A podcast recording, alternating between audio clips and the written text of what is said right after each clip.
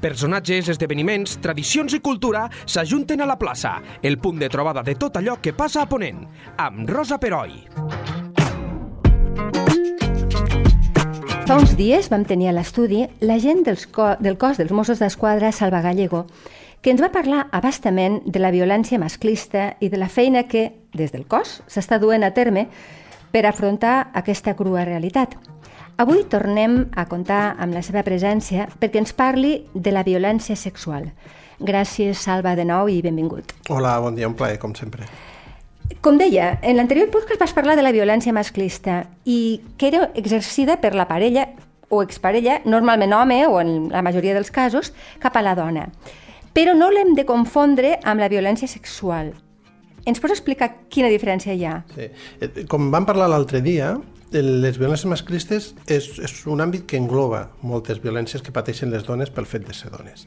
Avui en parlarem d'aquestes, en concret, que són les violències sexuals, que és, evidentment, tot acte, sexual o la temptativa de consumar aquest acte, uh -huh. eh, fins i tot comentaris, insinuacions sexuals no desitjades o accions per eh, utilitzar qualsevol altra ma manera la sexualitat d'una persona a través de la coacció o, o això. I, I llavors, mm, tres exemples, perquè mm. són els que més habitualment ens Vale, arriben. sí. Agressions sexuals, atemptar contra la llibertat sexual d'una persona amb l'ús de la violència o la intimidació. Això és una agressió sexual. Un abús sexual seria també atemptar contra la llibertat sexual de la persona sense haver-hi violència o intimidació o bé perquè la persona, tot i que consenteixi, és menor de 16 anys. Llavors serà sempre abús sexual. Vale. I després tenim l'assetjament sexual, demanar favors de naturalesa sexual per a si mateix o per altres, en l'àmbit d'una relació laboral, d'una relació decent, d'una prestació de serveis, sempre que això comporti una situació intimidatòria, hostil per a la víctima. D'acord? Eh, eh, i al contrari del que es pensa de que acostumen a passar al carrer, en la via pública... Mira, t'ho volia preguntar, això. Sí, sí, preguntar. digues, Doncs digues. mira, avançat. Sí, tant. La majoria dels fets que són denunciats passen Sí. a l'entorn social, laboral o familiar de la víctima, al contrari del que es pensa, repeteixo. Mhm.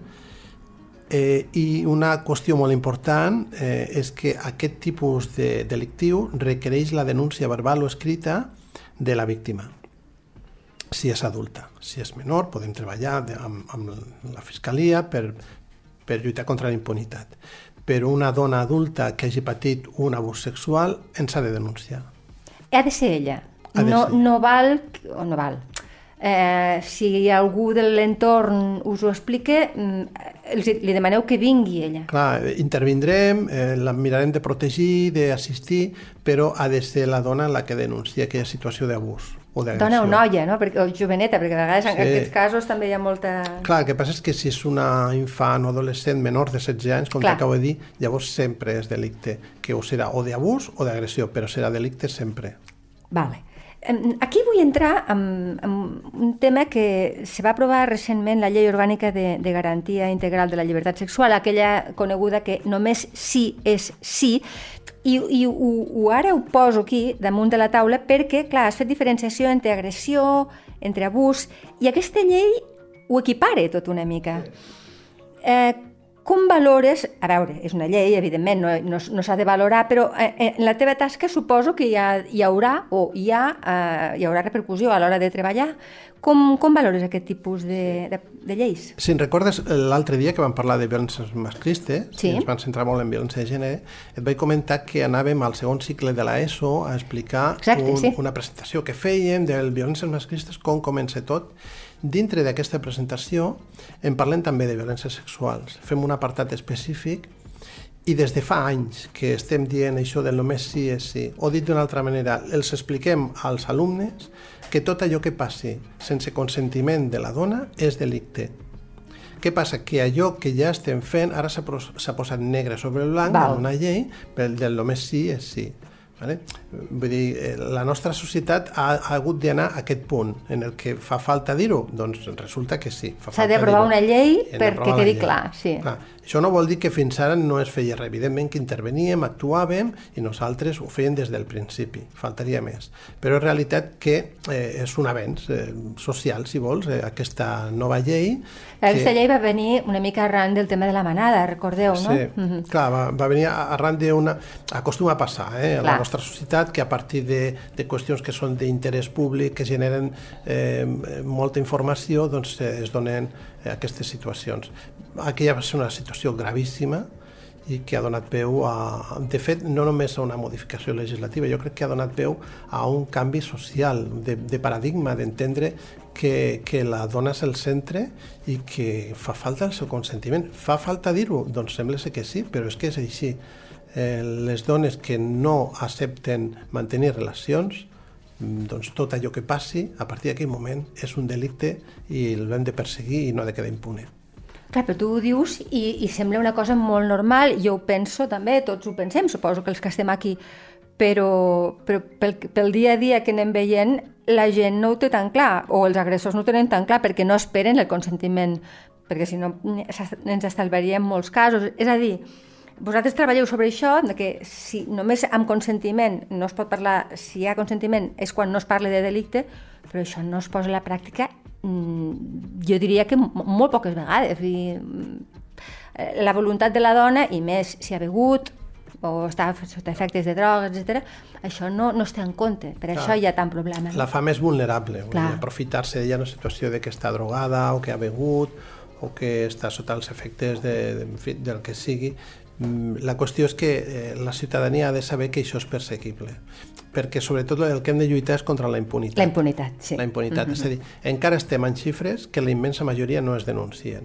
Sí que han anat en augment les denúncies, però no sé si és, per, això no ho sabem encara, si és perquè hi ha més casos o perquè els casos que, està, que estaven en aquella xifra negra que no es visibilitzava comen, comencen a sortir, Val. perquè hi ha més informació i, escolta'm, que ens han arribat fins i tot denúncies que eh, fora de, de micro ho parlàvem, que fa anys les dones suportàveu situacions que eren barbaritats que ara es denuncien. Te poso un exemple. En un entorn d'oci, un noi li toca el cul a una Uf, dona, sí. a una noia.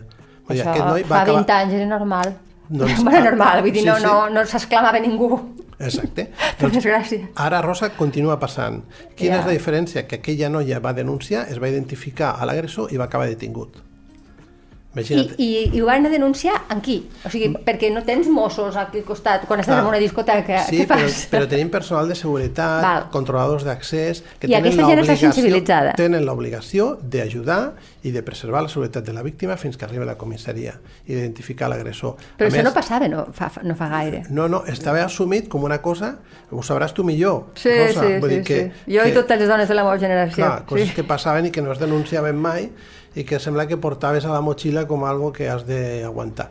Hem de lluitar contra això. Vull dir, t'he posat aquest exemple i espero que sigui eh, la normalitat de qui en endavant. Qui ho faci, que no quedi impuni, impune i que pagui les conseqüències de les seves accions. Això és el que la llei persegueix, que es paguen les conseqüències de les seves accions. I um, detecteu que hi ha més casos? Per exemple, ara me parles d'aquest en una discoteca, no? Mm. Llocs d'oci, suposo que fora de l'àmbit familiar, que ja sabem que aquí es donen molts casos, però en l'àmbit de l'oci molt, a discoteques, festes majors, etc. Mm -hmm. eh, noteu que ja les noies no aguanten tant i se'n van i ho expliquen? O no? Eh, bueno, eh, és el que et deia abans, encara és, és molt aviat per Val. decidir si aquest augment que hi ha hagut mm. és perquè se suporta menys, que és Clar. el que ha de passar, no s'ha no de deixat cap acció de quedar sense resposta, o mm, perquè ja estava passant però has denunciar més no sé, eh, Clar, estem, estem encara en un moment en el que... Deu faltar uns anys encara, sí. no?, per, per valorar, per fer estadística, m'imagino. Exacte, per fer l'estadística de, que, que la fem a, de manera mensual. És una de les càrregues que suportem nosaltres habitualment, la maleïda estadística. Però la qüestió és aquesta, que denunciïn, que han de saber que poden i han de denunciar sense cap problema i per això estarem tant nosaltres com altres serveis de seguretat de l'entorn d'oci, de control d'accessos, etc. Exacte. Per exemple, per, mm, fiquem un, un, un, un, un escenari que és familiar a tots, una festa major, no? Uh -huh. uh, noies menors, que una noia menor que, que li passa això. Clar, eh, si hi ha aquest tipus d'abús, o com li vulguis dir, no? aquesta violència sexual amb una noia, entenc que esteu coordinats també amb serveis socials, serveis a la infància, o sigui, deveu haver...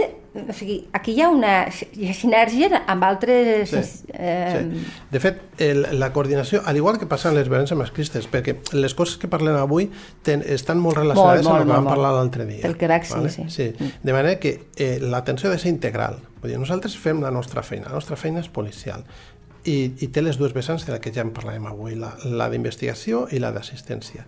Però necessitem també que altres eh, recursos socials detectin aquestes situacions i es les comuniquin. Per exemple, els serveis, serveis sanitaris detecten en moltíssimes de les ocasions, són el primer recurs que atén aquella persona, aquella víctima. És una, és una dona que va allí explicant que ha estat agredida sexualment. Inicien el procés. Clar. Des d'allí mateix inicien el protocol, ens truquen a nosaltres, truquen al jutjat perquè vagi la forense també a fer l'examen d'aquella persona, eh? s'aconsegueixen proves en, en, aquella, en aquell examen, vale? i també, eh, fins i tot si la víctima és menor d'edat, i l'agressor forma part del seu entorn familiar, que això també ens passa, des del mateix recurs sanitari poden activar la de Gaia, que tenen serveis 24 hores al dia, 365 dies a l'any, la de Gaia, Direcció General de la Infància i Adolescència, sí, sí, sí, sí. perquè s'hi desplacin al lloc on ha passat i valorin què han de fer amb aquella criatura. Si la tornen a la família perquè és protectora o l'han de tutelar i deixar en un centre de protecció. Clar, que això també passa amb les dones, segons les dones adultes, eh, també, que a vegades sí, sí. no poden tornar a casa perquè és potencialment perillós i, i van a un lloc tutelat. Exacte, però sí. en aquest cas mm. eh, serem nosaltres els que, la policia, els que, el que activarà un recurs que no és nostre, que presten els serveis socials de cada demarcació territorial, en què ens diu una, una persona, una dona en situació de violència que no tingui on està acollida, ni mitjans, doncs eh, porteu-la a aquest acolliment. Vale? I nosaltres l'activem perquè som un recurs que treballa, evidentment, 24 hores al dia. Què farem? Doncs el primer dia hàbil informarem a la treballadora social, a la directora del CIE o al CIAT o a qui sigui, de que aquella víctima ha estat acollida en aquell centre perquè ells ja entrin a fer la seva tasca. Vull dir, la coordinació ha de ser immediata, des del primer moment. Clar. Ha de, han de rebre una atenció integral. Fonamental, exacte. És importantíssim. I sobretot deixar-les eh, l'espai necessari perquè denunciïn quan considerin. Vull dir, el primer és la seva salut si no està en situació de, de denunciar perquè està en xoc, vull dir, estem parlant d'una persona que ha estat violada, eh? una persona que ha estat herida sexualment, doncs, escolta'm, que treballi la ginecòloga, la forense, i nosaltres ja li recollirem la declaració quan convingui. Si no és avui, ho farem demà. Lluitarem contra la impunitat, però el primer és ella. Vull dir, el canvi de paradigma que estem fent des de la policia és que el centre ja no és el delinqüent, sinó que és la víctima. Això és el que volem. Clar, el foc el poseu a la víctima, quan abans el que aneu directe, bueno, no sé eh, com funciona, però mm, perseguir el delinqüent i ara és no, és la víctima a partir claro. de la qual després es desplega tot l'altre. No? Claro, el model clàssic policial Exacte. era tenim notícia d'un fet criminal, investiguem, identifiquem a l'agressor i la víctima ens serveix de prova. Allò que ella relata que li ha passat Clar. servirà de prova. Això era el model policial clàssic, el del segle passat i segles anteriors que s'ha seguit. Eh, ara, al segle XXI, estem fent aquest canvi de paradigma perquè sense deixar de, de perseguir el delinqüent, evidentment, evidentment només faltaria, sí, sí, sí. el centre, el centre de la, de la nostra atenció i de la dels recursos que estan al voltant sigui la víctima del delicte sigui ella la que marqui eh, el, el, el pas a seguir. El pas a seguir, clar.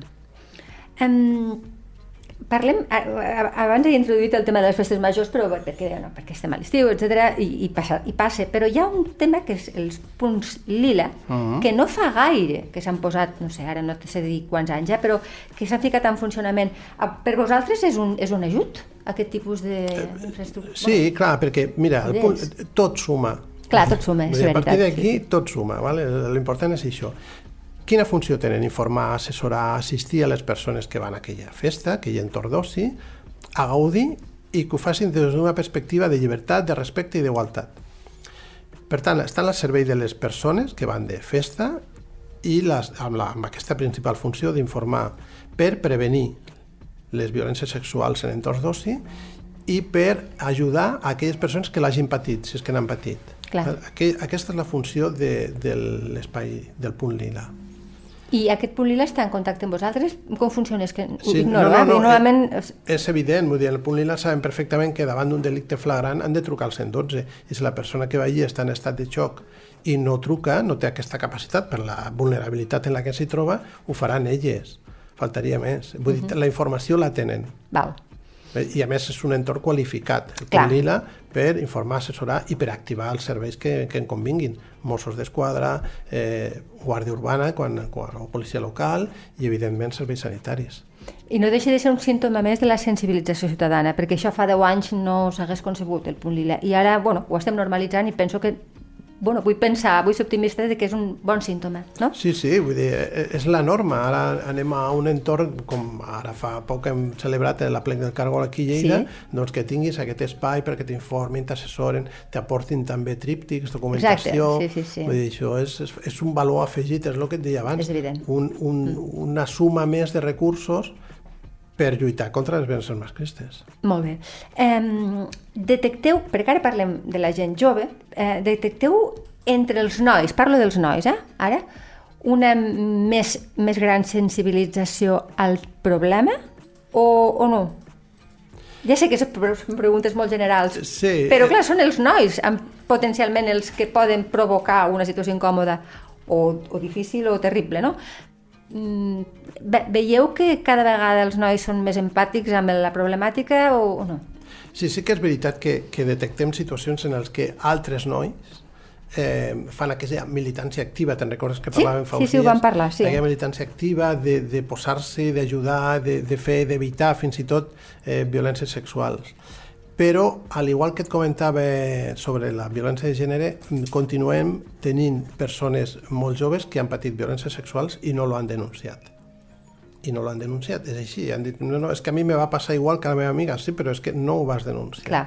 Vull dir, i entre els nois eh, la informació hi és present. I és present. El, el que volem és que eh, després la, la pràctica sigui allò que teòricament ja en coneixem. Claro, que es reflecteixi la pràctica, si no les xerrades molt bé, molt, molt, Clar. molt, molt bé, però... que, que és el que volem i jo crec que realment estem en el bon camí el que Sí. passa és que el procés és tan lent Sí, sí. que a vegades és desesperant però com no podem esperar un canvi significatiu en poc temps perquè és una dinàmica de molts i molts anys Molts segles. eh, segles i ara, clar, eh, Sí, sí. esperem, eh, tenim aquesta inquietud de que es faci ràpid, ràpid tot i no, no serà ràpid, No serà serà un procés que me jubilaré i els, els que vinguin darrere encara eh, hauran de pedalar molt, vull dir, això és així, sabem que és una batalla a llarg termini, A llarg termini. ens queda molt per pedalar. Parlem, per tant, del, del grup especial dels Mossos que, mm, que es dediquen a aquesta atenció a la víctima. Com, com, com, qui, qui està al darrere, com Mm. esteu distribuïts pel territori? Explica'ns una mica. Mira, a partir del moment que tenim coneixement de violències sexuals, uh -huh. que tenim una denúncia, eh, s'obren dues vies. La clàssica investigadora, a la que hem fet referència abans, eh? és a dir, tenim investigadors de les unitats d'investigació que el que fan és eh, eh, l'espai on ha passat el fet, l'asseguraran, obtindran proves d'allí, faran gestions d'investigació, eh, en definitiva el que volen fer és identificar l'autor, detenir-lo, instruir l'atestat policial, aportar totes les proves i elevar-lo a l'autoritat eh, judicial i a la fiscalia. Sí. Aquest és el model clàssic, el que s'ha fet ara i se feia fa 30 anys. De manera paral·lela a aquest es fa el procés d'assistència, la línia assistencial en la que els grups d'atenció a la víctima que treballen eh, eh, de la mà d'investigació, de fet, una cosa molt interessant és que en la primera declaració de la víctima no només estarà present l'investigador, sinó que estarà aquest grup d'atenció a la víctima si és en el, horari, en el seu horari laboral. Vull dir que ja sortirà informada, assessorada Ah, i pot ser derivada per atenció psicològica. Però estem parlant d'un delicte que, que deixa un, un trauma molt gran. Eh? Estem parlant d'una cosa molt, molt delicada. Sí. Les violències sexuals, un atac a la intimitat de, de les dones, eh, que és una autèntica barbaritat. Per tant, farem aquesta línia d'assistència també per detectar situacions de vulnerabilitat, per valorar si hi ha risc, si aquella persona que li ha causat el greuge forma part del seu entorn i per tant no ha estat una víctima casual, sinó que eh, estava sent perseguida, entén? Clar, clar. eh, derivar-la a altres recursos que els tenim, que sovint són els mateixos d'altres víctimes de violències masclistes. Eh? Uh -huh. Estem parlant de l'Institut Català de les Dones, del CIA, del CIA, etc. Uh -huh. Estem parlant, al final, recursos, eh, ens trobem, els professionals sempre ens trobem els mateixos. Els mateixos, ho entenc, sí, sí, esclar. Sí, sí. I seria acompanyar aquesta víctima fins que ella eh, no ens necessiti i hagi retomat la seva vida habitual i recuperat la seva vida. La idea és aquesta. I qui treballem? Doncs policia, eh, serveis sanitaris, eh, serveis integrals com que tenen treballadors socials, psicòlogues, assessoria jurídica, educadores... Clar, és que és un ventall clar, per, per atendre a la totalitat de la persona. Sí, i, i afortunadament en tenim recursos. Vull dir, una dona que vulgui ser assistida trobarà recursos trobarà... on ser derivada i atesa. Uh -huh. um... hi, hi ha una Permet sí, sí, que t'expliqui en, en referent a, al tema de, de, de la brutal agressió sexual que va patir una noia igualada. Sí, jo te eh, volia preguntar això. Es em va... sembla que m'has avançat. Ah, m'he avançat. m'està bé, m'està bé. Es va donar a conèixer una unitat, que és la unitat central d'agressions i abusos sexuals, eh, que treballa així, d'aquesta manera que t'acabo d'explicar. És a dir, eh, està formada per investigadors, però també per, per grups d'atenció a la víctima. De manera que, des d'un primer moment, la dona té aquest, eh, aquesta atenció integral i s'ha donat a conèixer aquesta unitat, però la idea és que s'està fent a, cada cop més a tot el territori de Catalunya perquè treballem de la mà amb investigadors i, i atenció a les víctimes.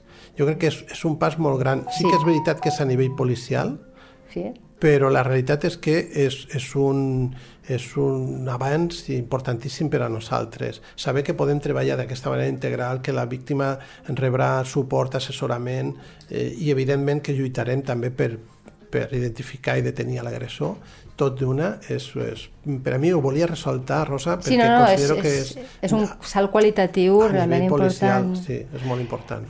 Val. Jo el, el, volia treure el cas d'Igualada per una altra raó i, i, i voldria que també em donessis la teva opinió. Des que va, es van produir els fets que va ser la nit de la castanyada de l'any passat, fins fa no res que es va saber i va... va... De fet, quan, quan els mitjans ja van donar a conèixer, ja pràcticament està resolt el cas. Eh? Eh, va haver uns mesos que hi havia silenci. Jo, eh, seguidora de xarxes, per, per qüestions professionals, vaig detectar que la, hi havia gent, tan anònima com amb noms i cognoms, que una mica mm, tiraven encara eh, als, als Mossos eh, que per què hi havia aquest silenci, que, que estaven fent, com si no s'estigués fent res. O sigui, interpretaven el silenci com que la investigació no mm, existia. Mm, sí. Eh, clar, després, quan va passar tot això, aquesta gent, espero que se n'hagi adonat de que potser calia silenci perquè s'estava fent la feina, però era necessari que es fes en la més absoluta discreció. Mm, com ho vau viure vosaltres? Perquè segurament eh, no deu agradar gaire, no? Segons, bueno, potser vosaltres no, no esteu a les xarxes o, o no ho vau copsar, però hi havia un descontentament, sí. com dient, què fan? No res, no? Clar, és que vivim en un moment en què la nostra societat vol la immediatesa sí.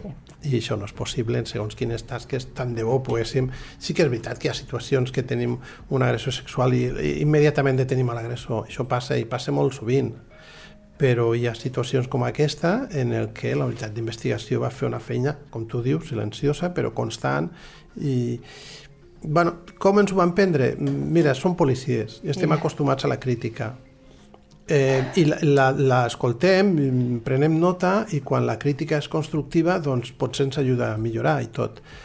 Però no, no podem estar darrere de totes aquestes crítiques que es van fer més que la nostra feina, eh, si al final és productiva i dona resultat, doncs eh, ja aconseguim callar aquestes eh, aquesta, callar boques, si vols dir-ho sí, així, sí, sí. però és, és aquesta crítica que a vegades no té sentit clar, eh, va vinculat amb l'ús de, la, de les xarxes socials, vull dir, és molt fàcil des de casa, des del sofà, fer aquestes crítiques, però nosaltres mm, treballem, treballem a diari, treballem eh, per, per lluitar contra la impunitat, repeteixo, no me cansaré de repetir-ho sempre, i, i al final, en aquest cas almenys ens hem sortit, esperem que després, de moment és, eh, està a mans de l'autoritat judicial, per tant estem parlant d'un presumpte, Sí, és un presumpte, sí. És un presumpte agressor i després ja en seu judicial es decidirà si és uh -huh. culpable o no. Però la feina ha estat molt bona i ha servit per, per donar a conèixer una unitat que fa sí. des de fa uns anys una, uh -huh. una tasca molt i molt bona. Ja per acabar, eh, m'agradaria que em valoressis la importància que té les, tenen les noves tecnologies, perquè parlem molt en aquest aspecte també de gent jove. Eh, ha, ha, ha embolicat molt més el tema, el fet sí. de que tothom estigui connectat, de que mm. hi hagi fiscalització amb els mòbils... No. De, de fet, hi ha agressions sexuals que mm, fins i tot després s'han penjat a les xarxes socials, eh? les hem vist a Twitter, a Instagram, a TikTok. Eh, bé, la idea és mm, saber que això és un nou delicte de revelació de secrets eh, que agreuja encara més l'afectació la, emocional de, de la víctima. Vull dir, el fet de que, perquè és molt complicat treure aquelles imatges un cop són penjades a la xarxa clar, social. Clar, és molt si viralitzen, etc. Sí. És molt difícil. Es poden fer gestions, però no són a curt termini tampoc. Per tant, és una afectació, és un, una mena d'agreujant de l'afectació que ja de per si té. O sigui que això és un, un, altre, un, altre, un altre delicte que es pot aplicar a l'agressor. El sí. fet de que les... Sí, sí. les, les vale és un nou delicte, el, seria el de revelació de secrets. Sí. Fins i tot ha passat en persones que voluntàriament s'han gravat o s'han fet fotografies de la seva intimitat quan estaven bé, per entendre. Quan estaven bé, ja. correcte, veig que ja vas, ja, ja veus per on va, sí, no? Sí, sí. I després quan, la revenja, no? Clar, quan s'ha trencat la relació, doncs aprofiten aquelles imatges, sense el consentiment, evidentment, de l'altra persona, les pengen i ja estem davant d'aquest delicte de revelació de secrets. Sembla que parlem molt malament de les tecnologies, de, de la informació i la comunicació, i, i a mi jo, jo crec que són eines extraordinàries que ens han facilitat la vida en molts aspectes per comunicar-nos. És evident, és, sí, és sí, la, la part positiva sí, Clar, la tenen, la tenen. La tenen. El problema és quan se'n fa un mal ús, Clar. i se'n fa molt sovint, i pot agreujar la situació d'aquestes persones. Clar. És així. I la fiscalització, que, eh, perquè bàsicament el nostre telèfon mòbil mm, i content a la nostra vida una mica. Llavors, si te l'agafen, poden saber de tu el que vulguin i, si, i és la teva parella o el que sigui, és a dir, és una eina molt bèstia d'agressió, si volen, no? Sí, i, i a més és una manera d'exercir control. El control, el control de, de, Qui té el nostre accés al, al nostre telèfon mòbil té bona part de la nostra vida controlada, és, és cert. evidentment. Bueno, s'ha sí, vist en, ara fa sí, poc sí. en, altres, en altres àmbits. Eh, però, per exemple, un noi que li agafi amb, amb una noia i li miri... Això és, un, això és delicte? Això és... Sí? També és delicte? Sí, sí, clar. No ho sabia, eh? Sí, sí, sí. És a dir, eh, tot allò que sigui o sigui, contra el, la teva intimitat... El telèfon és, és sagrat i no te'l pot tocar ningú. Si te'l toca algú, um, mal. Clar, vull dir, allò que faci que, contra la teva intimitat sense el teu permís, evidentment, l'hauràs de denunciar faltaria Ostres. més. El que passa és que necessitarem que aquella persona doncs, ho, ho denunciï. Ho denunciï. Evidentment. Sí, sí. Però, però hi ha moltíssims. Molt. Ho sé perquè conec gent, eh, personalment, sí, sí. de que ho agafen i miren i fiscalitzen. O sigui que això és denunciable. És denunciable. Sobre el tema de les violències sexuals, no voldria acabar sense comentar una cosa, sí, sí, si permets. Sí, tant. És que eh, hem parlat de, dels delictes, eh? vull dir, de les agressions sexuals, dels abusos, de l'assetjament i tot això. Però eh, ens podem trobar també en conductes relacionades a, contra la llibertat i la indemnitat sexual que són constitutives no de delicte sinó d'infracció administrativa, que va molt relacionat amb allò que hem parlat abans de lo que havíeu de suportar les dones fa anys ah, val, i que ara... Sí. Vale? És a dir, tot allò que no és delicte, és a dir, si és delicte tenim el Codi Penal i, i, i instruirem l'atestat la, policial com, com s'ha de fer però tenim una llei, una llei estatal, una llei orgànica, que és la 4-2015, de protecció de la seguretat ciutadana, i l'article 37.5 que parla de conductes d'assetjament sexual no penal. M'explicaré. Per mm. exemple, eh, eh, un seguiment obscè. Eh? eh mm. Seguir una persona, a una dona o un grup de dones de manera puntual, fent conductes de caire sexual, eh, acorralament amb finalitat sexual, eh, injúries sexuals, una manifestació verbal contra la dignitat d'aquelles dones, eh, o masturbar-se en espais públics davant de persones adultes. Si és davant de menors és delicte, però davant de persones adultes seria una infracció administrativa. Vull dir, tot això que fins ara semblava com que formava part sí. d'allò que havíeu de suportar, doncs tenim un element important i els eh, professionals de l'entorn d'oci, tant eh, vigilants de seguretat com controladors d'accés, han rebut aquesta, aquesta informació sobre aquesta llei en concret i sobre la possibilitat de fer aquesta infracció administrativa. Per tant, ens hauran d'avisar, hauran d'anar Mossos d'Esquadra o policies locals i aixecar un acte per multar aquell home que ha fet aquella conducta, repeteixo, no delictiva, però sí però sí que es pot multar sí, amb, per sí, infracció administrativa. Vull dir uh -huh. que és important que en, estor, en entorns d'oci, ara que, que ve el bon temps, que tenim Clar. tot l'estiu per davant, que vindran festes majors, que, que hi ha espais d'oci nocturna, Clar. discoteques, etc, que se'n sàpigui. Sí, que perquè jo crec que molta gent que no ho sap, eh, de que Moltíssima facin aquest, aquestes coses i que tu puguis anar allí i dir, mira, m'han fet això, no? Vull dir, que la Clar, gent jove que ho sàpiga. Al igual que et dic que hi ha molta informació sobre les agressions i abusos sexuals, delictes, en aquesta matèria jo crec que encara, eh, perquè es va fer aquest protocol, un protocol que es, que es pot eh, buscar a, la, a Google, que és el protocol contra les violències sexuals en entorns d'oci, eh, abans de pandèmia, i malauradament, com tantes altres coses, la pandèmia va eh, evitar que allò s'exterioritzés yeah. i fos molt conegut. Ara, que si finalment l'aconseguim, la pandèmia queda enrere, doncs eh, recuperem-lo i informem de que hi ha coses que no heu de suportar mai. Pues quede, quede dit, eh? quede dit i que ho sàpigui tothom, que ni la més petita cosa s'ha de, sí. de permetre, és allò que tu dius de la impunitat. Clar, no. cap acció sense cap resposta. Acció. Exacte, molt bé, molt bé. Què et sembla si per acabar tornem a recordar els números per, sí. de les persones que vulguin pues, això, denunciar qualsevol tipus de delicte?